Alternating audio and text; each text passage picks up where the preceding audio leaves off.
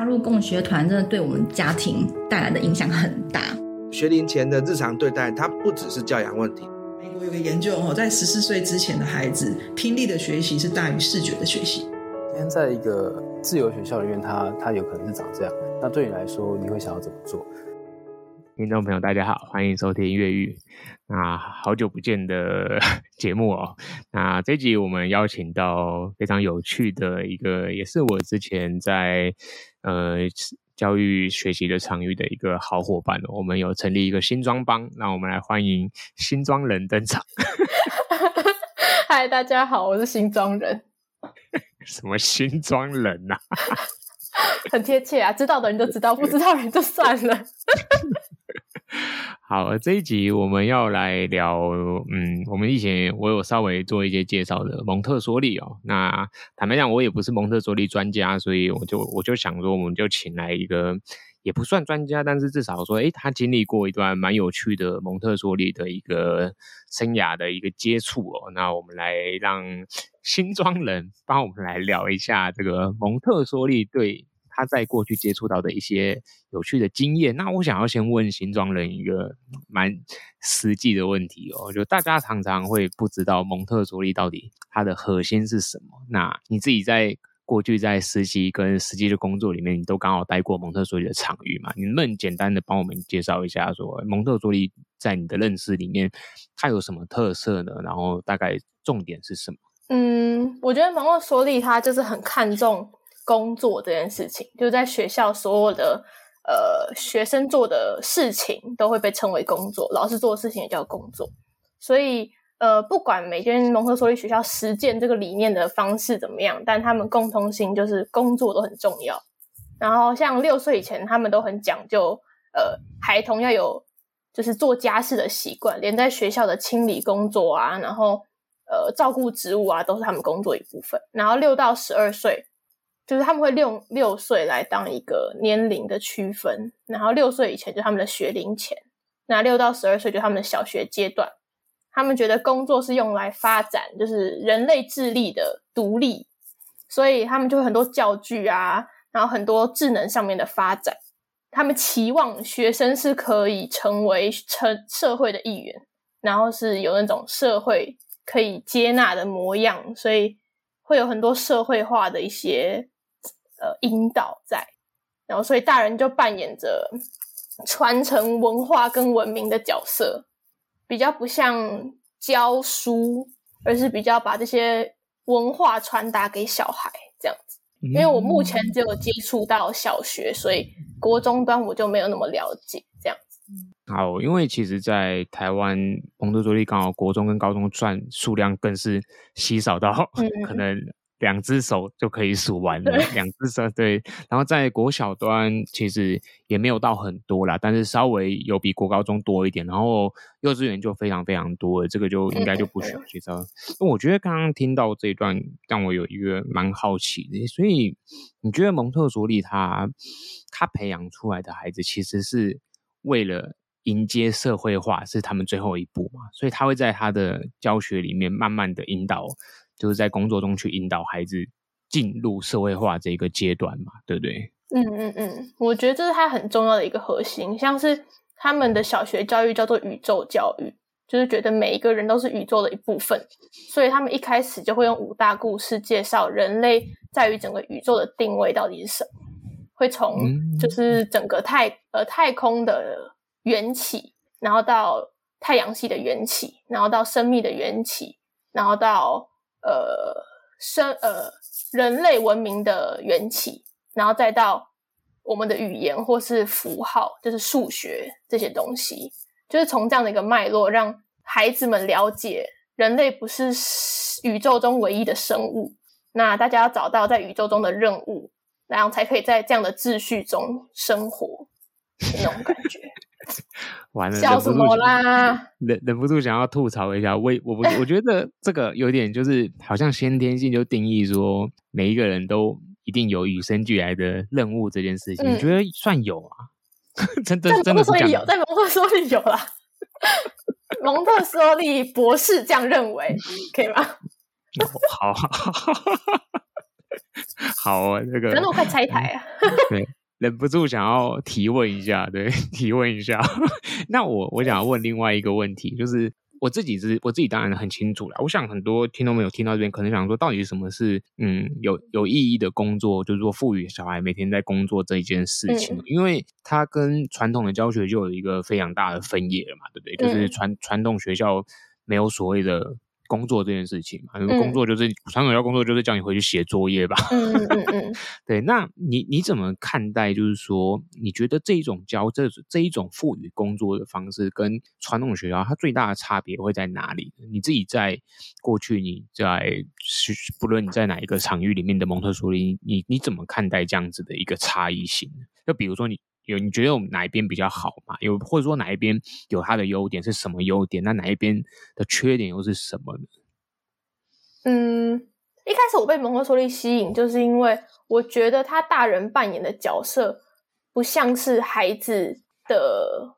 呃领头羊，比较是他点了一个点，就是点了一个火苗，然后就让孩子继续发展。所以我觉得蛮是我想象中大人跟小孩互动的模样。那刚刚说到的工作，他呃蒙特梭利进行的方式就是老师每天会给予示范，也就是可能一般学校说的讲课这件事情。但这个示范，一个孩子一天可能只会有十五到二十分钟。那教室里面会有一个主教老师跟助教，所以等于说一个孩子一天有的示范大概就是两个示范，一个老师一个。所以他真正在上课的时间、听课的时间就是三十到六十分钟而已。那其他的时间就是他做工作的时间，那工作可能就有这个示范，呃的后续工作，就比如说今天示范了一个呃火山爆发的实验，那他的后续工作可能就是他想要去研究火山的更多资讯，或是他想要去研究呃火山实验里面用到的化学原料有哪些，就是有很多不一样的，所以每个孩子的工作并不会是一样的。那除了这个后续工作之外，他们还会做周长工作。周长工作就是每天都会做的，就可能跟学科比较有关，就每天可能都都会会做字的研究，就是语文的部分。那数学的话，你就会做数学教具，就比较像是体制内的必修课，国文、数学、英文这种感觉。那他们是用工作来做，嗯、但他们不一定每天都会有国英数的示范，哦、但他们的周长工作就是保持他们每一天都会有学科的。内容这样哦，哎，这个我觉得很新鲜呢，因为我本来以为他们没有在学科这一块，还是会有一个固定的一个这种示范，去让他们继续往就是国音数这一块去往下去推进他们的进度，所以其实听起来他也蛮重视这一块的嘛，对不对？嗯，很重视。从刚才听的这些示范跟孩子自己去做，对不对？你觉得他们传统的这种教法啊，跟嗯。他们听，他们透过示范，然后自己去做这一个工作所得到的，嗯，我们讲教学的效果好了。你认为有没有哪一边是，嗯，你认为看到反而是比较明显，是比较有效果的，或者说，嗯，各有各的，嗯，特色呢？我觉得想象中，我一直会觉得，哦，孩子动手操作应该就学得比较好吧。但我觉得这是一个平衡，就是，呃。举数学例子，因为呃，数学的教具在蒙特梭利算是蛮著名的，他们有很完整的数学教具。那孩子在学习小数乘法的时候，他们是有一个算盘专门来算小数乘法。但我在看孩子操作，那是一个三年级的孩子，然后呃，我就问他说，为什么这些东西要这样摆的时候，他其实是不知道怎么跟我解释的，他就是照着做，然后嗯。呃就我会有一些追问的时候，我发现他对于小数的概念其实也没有到非常的清楚，所以我不知道这个是不是老师可能会在下一次示范发现，然后呃给予他更多的引导。但是那时候我给给我的感觉就是，嗯，好像讲述跟操作教具是要有一个搭配，就是只有讲述也不行，但。很多操作也，孩子不一定就会从重复操作的领悟出他自己的道理那种感觉。哦，因为蒙特梭利他是特别讲究操作，对不对？所以，所以他在讲述上面相对是没有这么多的嘛。嗯，他可能他的讲述可能就是大家在看老师操作这个小数算盘的时候，就是安静的观看老师的手部姿势，就是什么绿色放哪边，红色放哪边，珠子要用几个。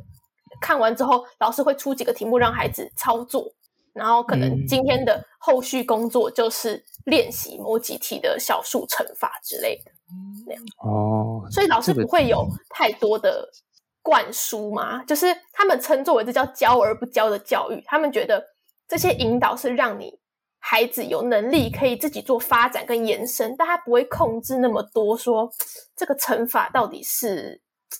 为什么这样做，或者什么之类的。我觉得这个还是这个是蛮蛮新鲜的概念，对我来说，因为这样听起来教具设计的多么的精良，就变得非常重要了嘛。因为假设说你在讲述上面没有进行这么多的呃。嗯解释或者是理解的话，反而变成说，当你教具如果今天在设计的时候，他没有办法顾虑到这个他能够理解的层面的话，那可能就会变成像刚刚呃我们新庄人这边讲的情况，就是他虽然操作是对的，可是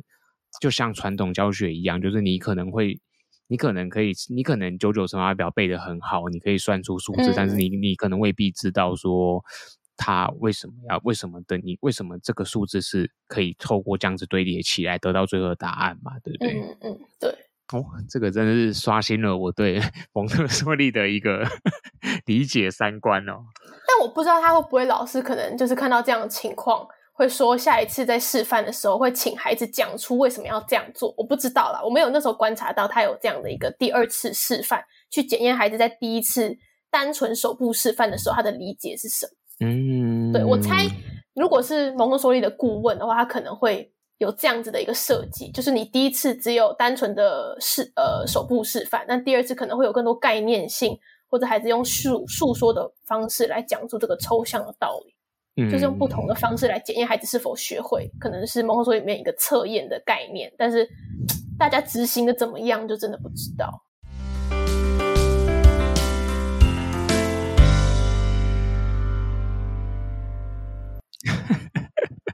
好，我们我们现在来来来聊一点更有趣生活的话一点的东西啊。我们来聊一聊说你当初进去蒙特梭利场域实习的时候的一些感觉，好不好？就是说，这蒙特梭利跟你本来想象中的蒙特梭利在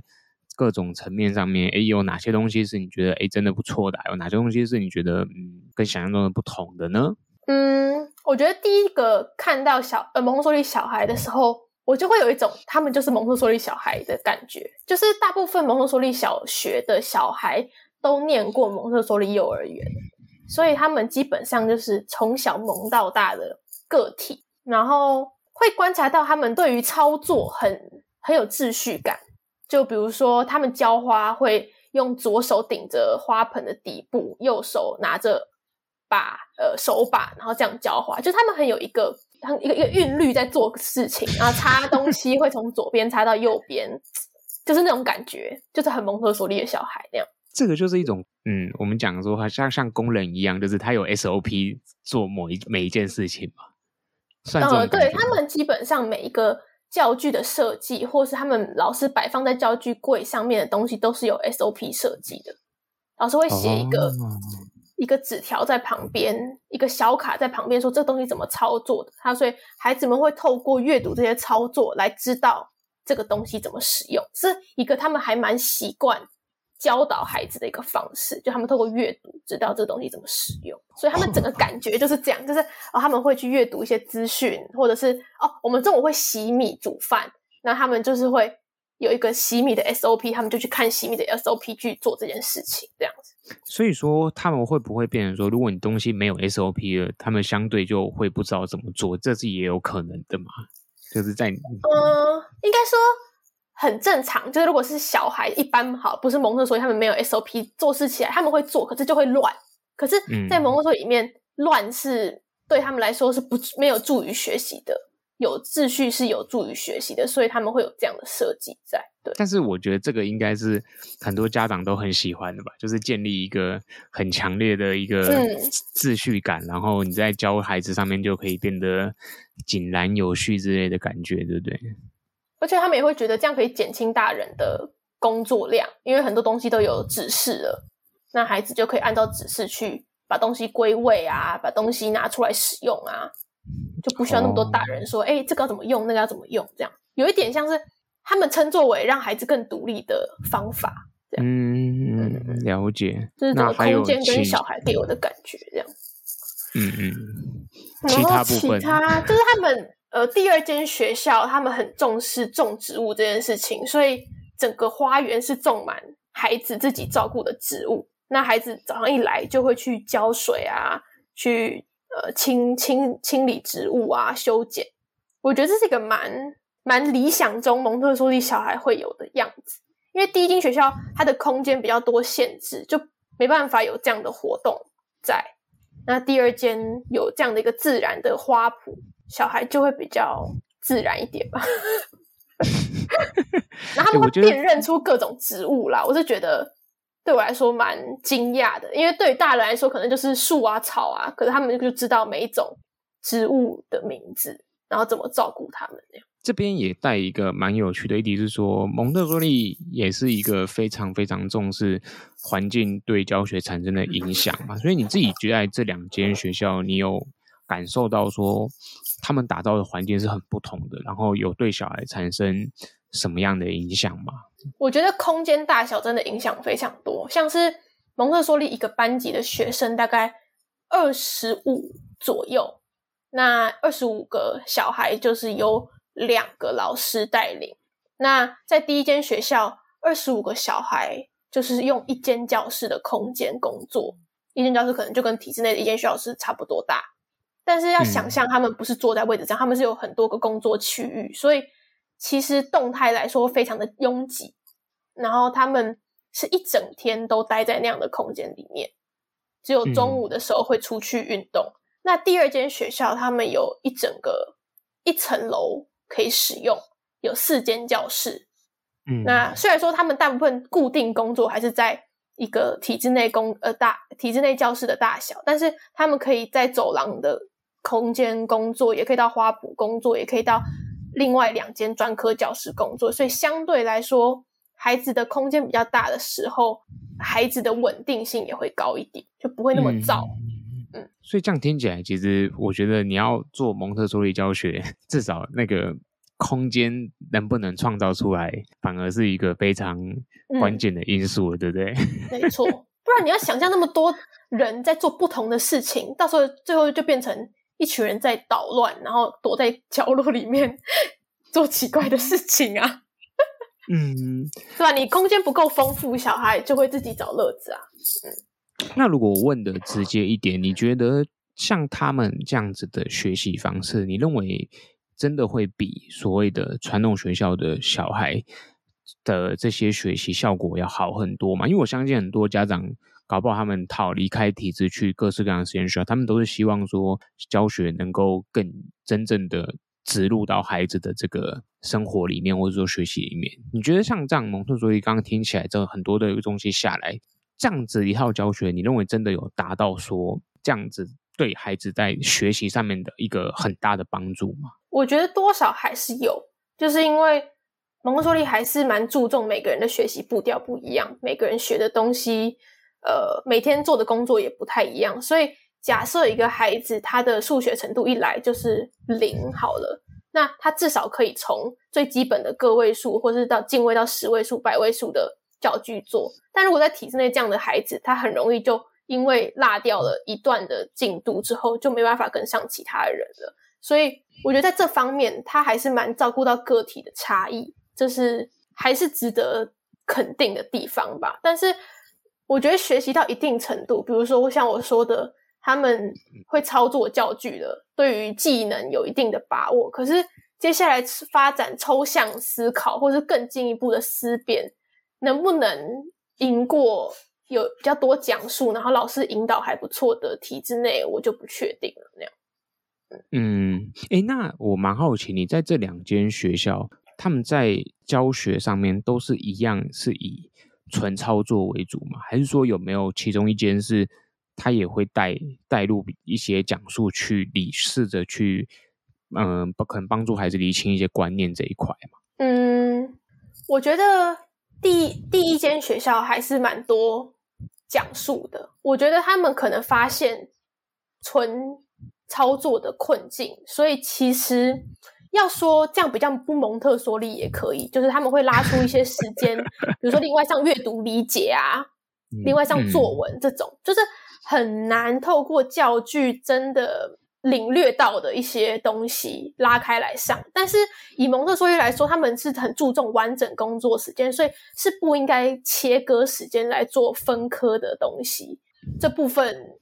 就是不太一样的地方。那第二间学校就是他们哦，也有另外分割出来，他们有做瑜伽课跟书法课。书法课就是做汉字、嗯、字感的那种认识，认识甲骨文啊、经文那种。就我猜这也是比较难。透过操作可以知道的，就需要透过知识的传授，然后老师的引导更多。一堂课就要两个小时吧，当然包括写书法的时间啦。但就是对啊，还是需要讲述，才可以把有些东西传传、嗯、给小孩。嗯，好，我另外好奇一个，就是因为。我想有些人可能不知道，蒙特梭利基本上都是混龄的嘛，有的是、嗯啊啊、有的是混两个年级，或是甚至三个年级，我都有听过。那你自己待的这两间学校，嗯、他们是混几个年级的混龄啊？第一间学校是混三个年级，就是一到三，然后四到六，然后第二间学校是混一到二，然后三到六，一到二三的哦，OK，所以基本上就是一个低年级跟高年级的概念。因为低年级人数有时候比较多。这也是一个蛮酷的现象，就是蒙特梭利学校越高年级的人数越少。为什么啊？是转去体制内了吗？哈，不好说。欸、嗯，没有，呃，有些是到体制外啦，但有些就是到体制内。我觉得，因为越高年级又有升学的考量，那台湾的蒙特梭利中学选择不多，所以很多家长会提前准备。嗯、比如说，有一些中学可能要五年级就入学。那他们就会提早转走，哦、或者是的确就有些就回到体制内或者国际学校。哦，这是一个蛮有意思的观察。可是听他们说，国外的蒙特梭利蒙特梭利学校也是高年级人数比较少，这是我让我比较狐疑的地方啊，就觉得哪里有问题？为什么，会有这个惨？为什么会有这样子的相似处？对，你说惨况吗？我我没有不敢讲惨况啊，但是我觉得这个其实在。嗯，每一个实验学校都是挑战啦，就是因为大部分的家长都会去思考这个回到回到国中阶段的这个准备的问题啊，嗯、所以我觉得也不单只是蒙特梭利他自己面对的吧，只是因为我觉得相对蒙特梭利在台湾的国中选择是非常非常少的，所以我想这个可能多多少少都会影响到吧。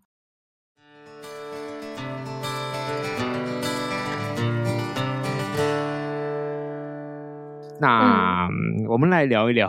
你对蒙特梭利有没有什么样的跟当初想的不一样、失望的地方呢？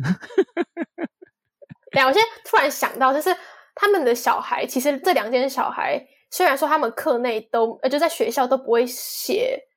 呃参考书啊、呃评量这种东西，但是其实很大部分的家长课后都是帮小孩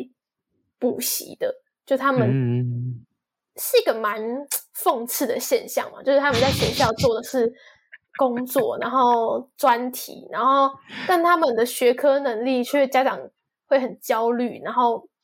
在下课还是要把那些国语习作、数学习作都要写完，这样，嗯，好可怜哦，嗯，所以是双重工作量那样，有一些啦。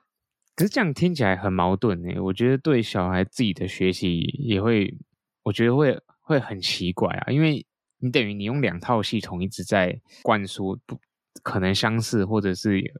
不同的东西进去，嗯、我我觉得听起来这个还，唉，我实在觉得这个是台湾的教育的大家很多选择实验学校家长的那个想法是很特别的，就是他们既既希望小孩。可以不要重蹈覆辙，他们以前走过的路，可是他们又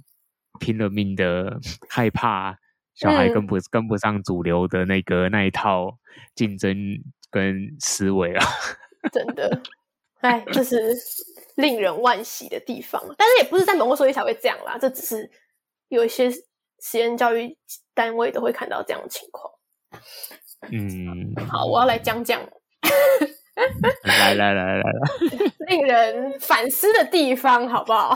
好好，我们这样用比较好的好的名词叫反思了，对 对，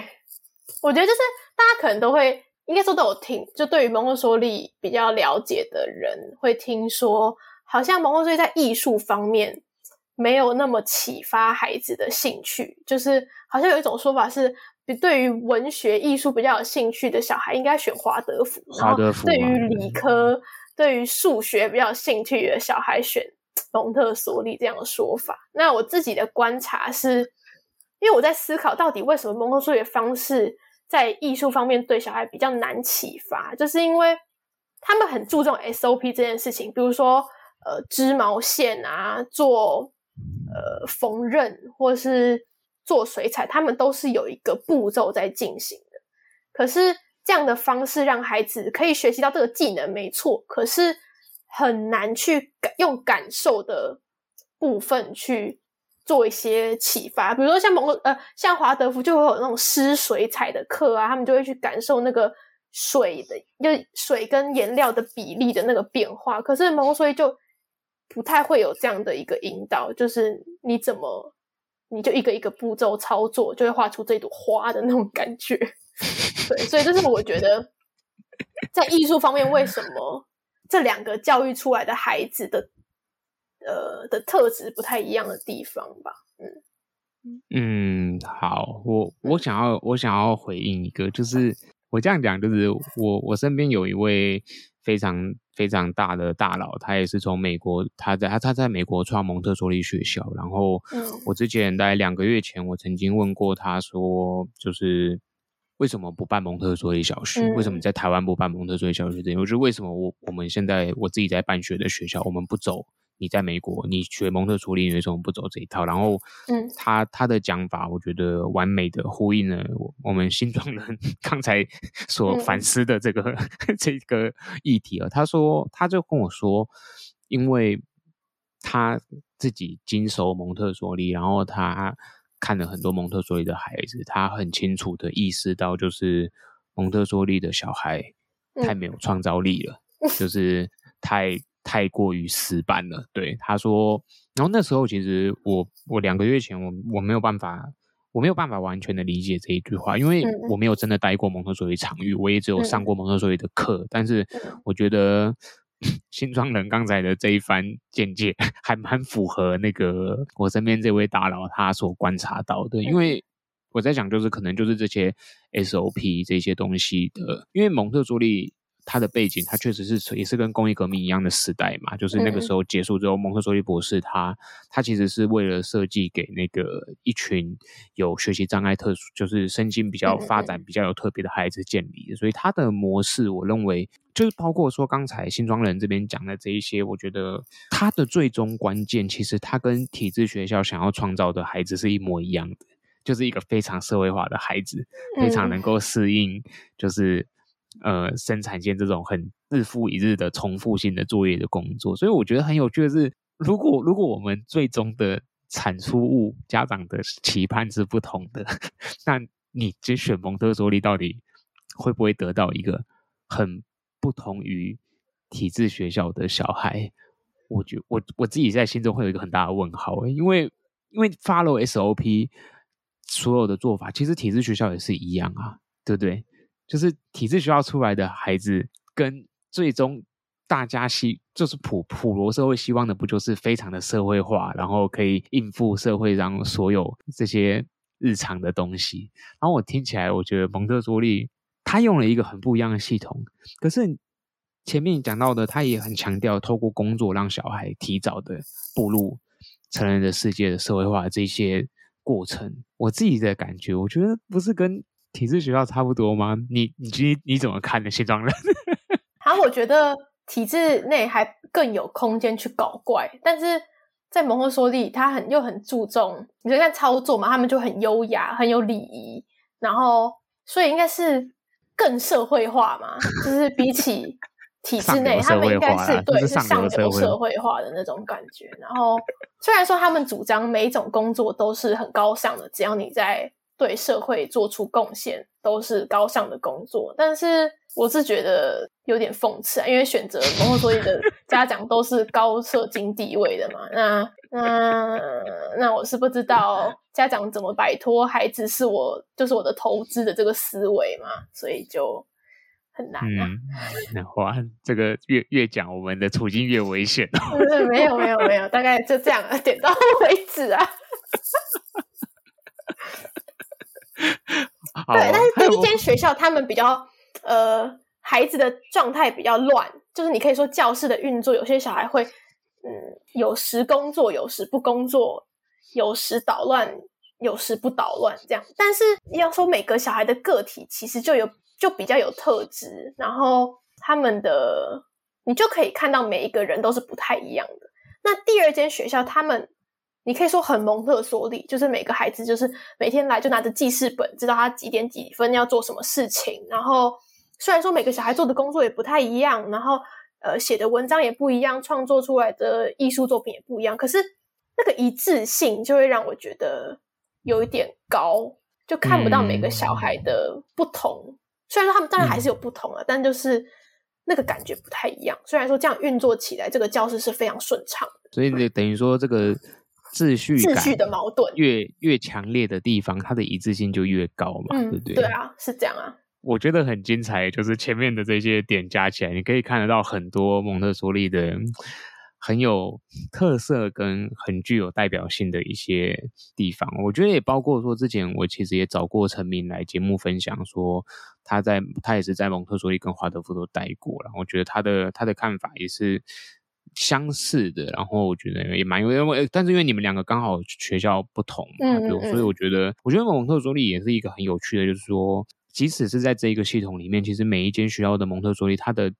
各自的运作空间还是很大的，嗯、因为在我听到，像如果说听众朋友有去听过前面有一集也有谈到，我也有找另外一位伙伴来分享的话，我觉得就是大家会看到说，哎，好像有点不一样。就是我认为那个不一样其实还蛮多的，嗯、但是那边也是很新的地方，所以我认为他在他在各式各样新的学校的诞生的蒙特梭利，他他可能就像新庄人讲的说，还融合一些。在地的一些特色吧，嗯嗯嗯，对啊，大 家自己用这个 名号，大家自己发展啊。对啊，我我我觉得没有，也没有说什么好什么坏，嗯、就是蒙特梭利它是一个蛮有趣的系统，它发展真的非常非常久。就是如果你要以嗯、呃、大家就以流派来看的话，那这个流派跟华德福都算是。历史已经非常建立的很完善的，相对完善的一个系统。嗯、那还有没有想要？哦，当然有很多啊！再来一点，再来一点，再来一点。对，就是刚刚有提到，就是因为蒙特梭利每个孩子每天工作的东西都不一样，所以要想象一个教室是二十五个人在做不一样的事情。那呃，蒙特梭利又主张。呃，如果一个教室大人太多，会干扰小孩工作，就等于说他们是希望孩子都是自主工作。可是你就想象，六到十二岁的孩子，真的有多少小孩会像我们想象中的大人，每天专心做研究？这真的不太可能。所以，其实你会需要很多外在的规范，来让他们知道这个时间就是应该要做工作。那在这样的情况下，你又要每个人都在工作，每个人都做不一样的工作。那是那个秩序感就一定要维持住，不然如果真的发生，还老师需要介入处理的时候，一个老师在处理两个小孩的纠纷，那其他孩子就会开始做非工作的事，那这样子这个自主性就断掉了，就是等于说老师不在，孩子就不自主工作，所以这个规范是需要强到老师不在，孩子都会工作，所以你可以想象。这样的秩序感要多细致跟多强，才可以维持大家想象中蒙特梭利所谓孩子自由选择工作，但每天都自主在工作这件事情。想想新庄人每天都也没有很自主的在工作啊。哎，那这样听起来，其实他就是怎么讲呢？我我我的我的想象啊，如果要能够达到前面讲的这种秩序感。嗯我认为搞不好比体制学校的维持秩序的方式还要暴力。我这样猜测是有理 有道理的吗？我觉得更 micro management，就是看到你在干什么这样。嗯，大概像这种感觉吧。但他的处理方式要多激烈，就因不同大人而异。但是，呃，孩子可以有的空间弹性是比较小的。就工作的时候不太能讲乐色话啦，这样这种感觉。哇，这个人生还蛮痛苦的。对啊，所以工作的时候就会看到他们一直会看时钟，就工作时间快结束，他们就很开心，然后就赶快冲去拿饭，这样就觉得好哦。跟我们一样嘛，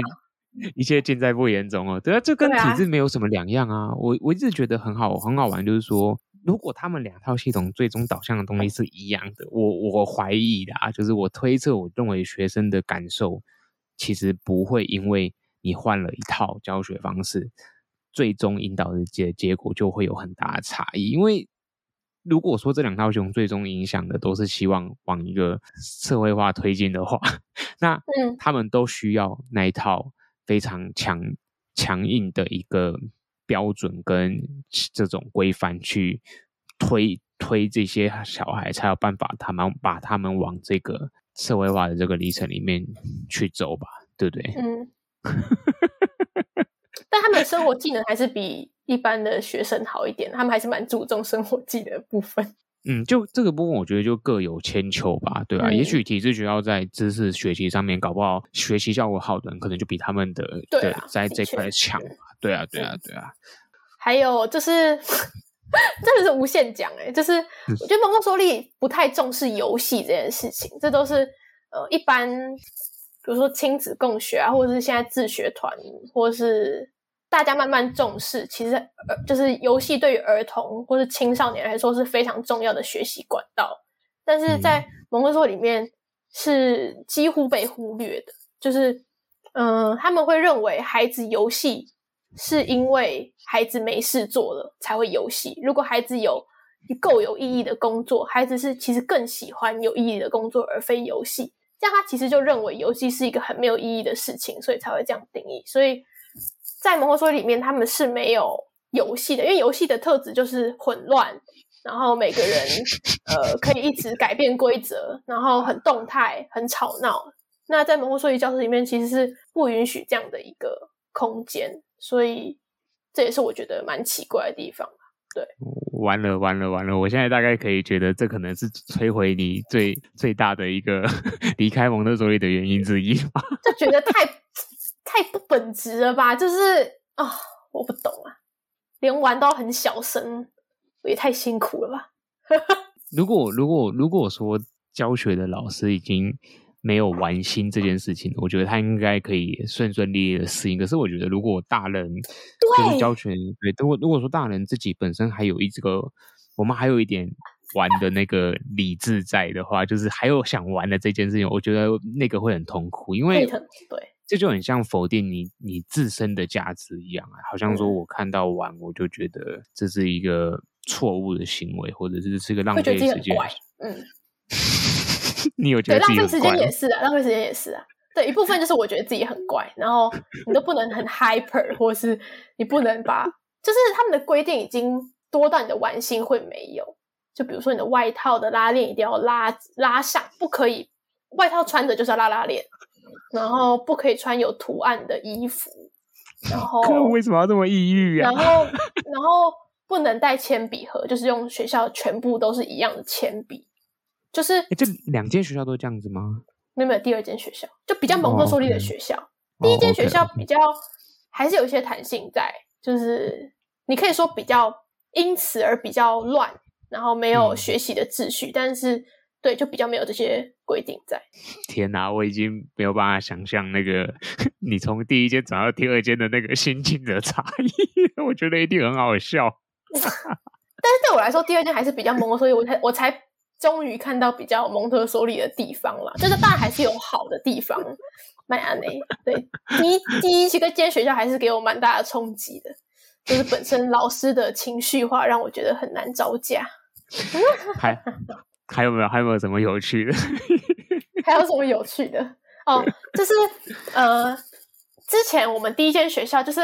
每个蒙特梭利学校都会请蒙特梭利顾问定期来给老师建议，因为我们没有那种评鉴的方式嘛，所以就是蒙特梭利的老呃的顾问会用视讯的方式看学生在工作的情况，然后跟老师讨论呃他们的引导方式有没有什么问题。然后那时候我们那时候有个学生就在做一个枪支的专案，就他就做了一个枪的模型，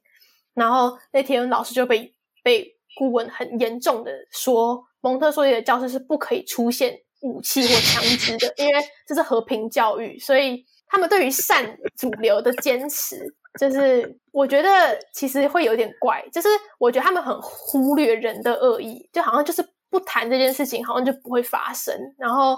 就他们会觉得不该做的事情就没有为什么，这些东西就是不该做。呃，比如说不能打人，不能在教室尖叫。可是孩子会有这样的情况的时候，他们的处理就是你不该这样，我们不用谈为什么，你就去做该有的惩处，那或者是正向沟通，但是不会跟他们真正关心孩子背后做这件事情的用意，或是人家想要研究枪支的背后的动机到底什么，但是就直接说蒙特梭利是不支持这样的事情。好，我我我觉得我我觉得这个这个议题有点涉及的层面实在是很大，这让我想到那个以前我们去听涩谷的时候，那个我们另外一个也曾经来过节目的来宾，他他曾经他就在涩谷那边问说，如果我今天的小孩说他想要研究帮派，他想要成为帮派老大，然后涩谷的。创办人就台湾的台湾政府创办人，他们怎么想这件事情？然后，嗯，他们的他们的想法，他们的看他们的回应很简单，就是那就让他去当啊。然后，我觉得跟刚刚这个小朋友在研究枪支这个有一个异曲同工之妙，就是一边是。极度自由，一边是 极度的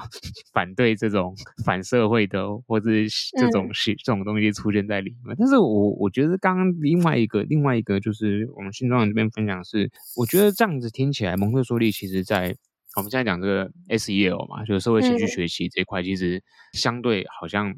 处理的方式是比较比较不以这个方向去走的嘛，就是说他有他们自己的规律，他他是以维护他们的那一套。秩序作为优先考量嘛，对不对？因为你没有维持这样的秩序，我之前也问过老师这样的问题，就是你没有维持这样的秩序，你更不用谈说老师要个别花时间在处理个案上面，因为教室没有秩序，他就没有余裕去处理真的发生的情况，就是教室会乱成一团。所以，的确对他们来说，首要优先就是大教室是正常的、顺利的在运作，对啊。嗯，等于说他教师的那个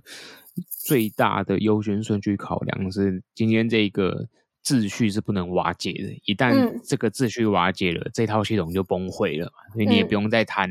任何其他的东西，所以你一定要先维护。可是偏偏你要维护住这套秩序的时候，嗯，你就要抛弃掉很多的。一些其他门派的做法，或者是一些手法之类的东西嘛，对不对？嗯，对，我曾经也想要在蒙特梭利场域看到多一点非暴力沟通，或是处理孩子情绪更细致的做法，做不做得到？但是好像就是你很在意，就是你比较看重个体的时候，这个秩序就会很难以兼顾。那我不知道这是不是蒙特梭利很难执行，或是很难丢掉惩处的原因是不是这样？这样。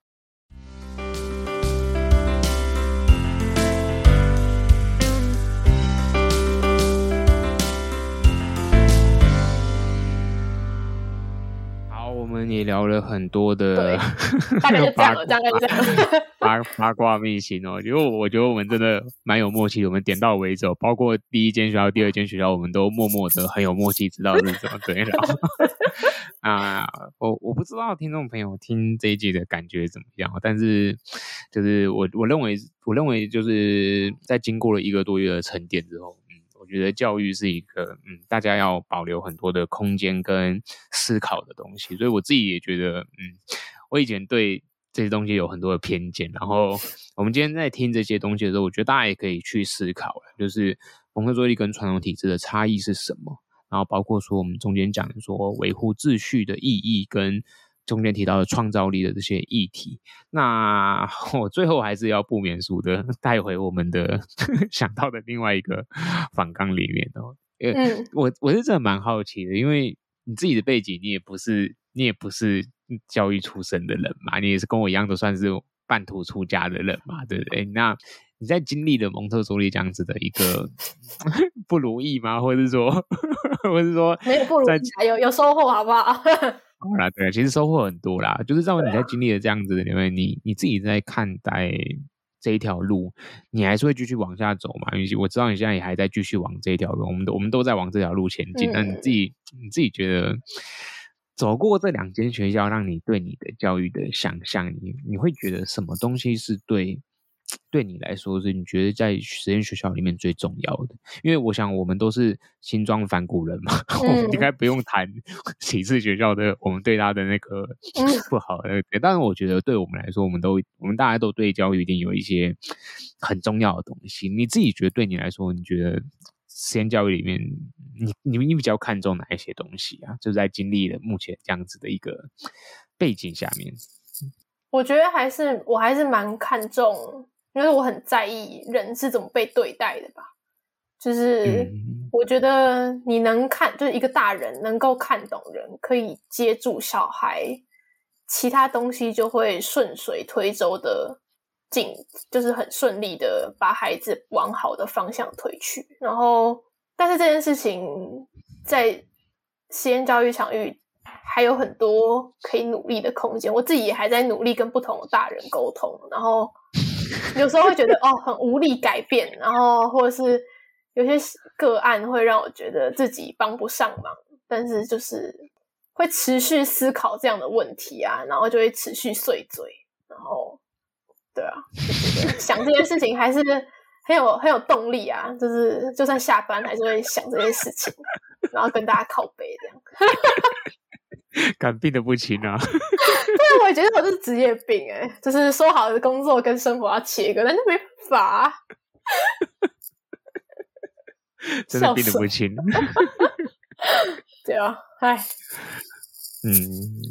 因为我使命、宇宙任务。啊，你你也被赋予一个天生的任务。不要不要不要不要这样。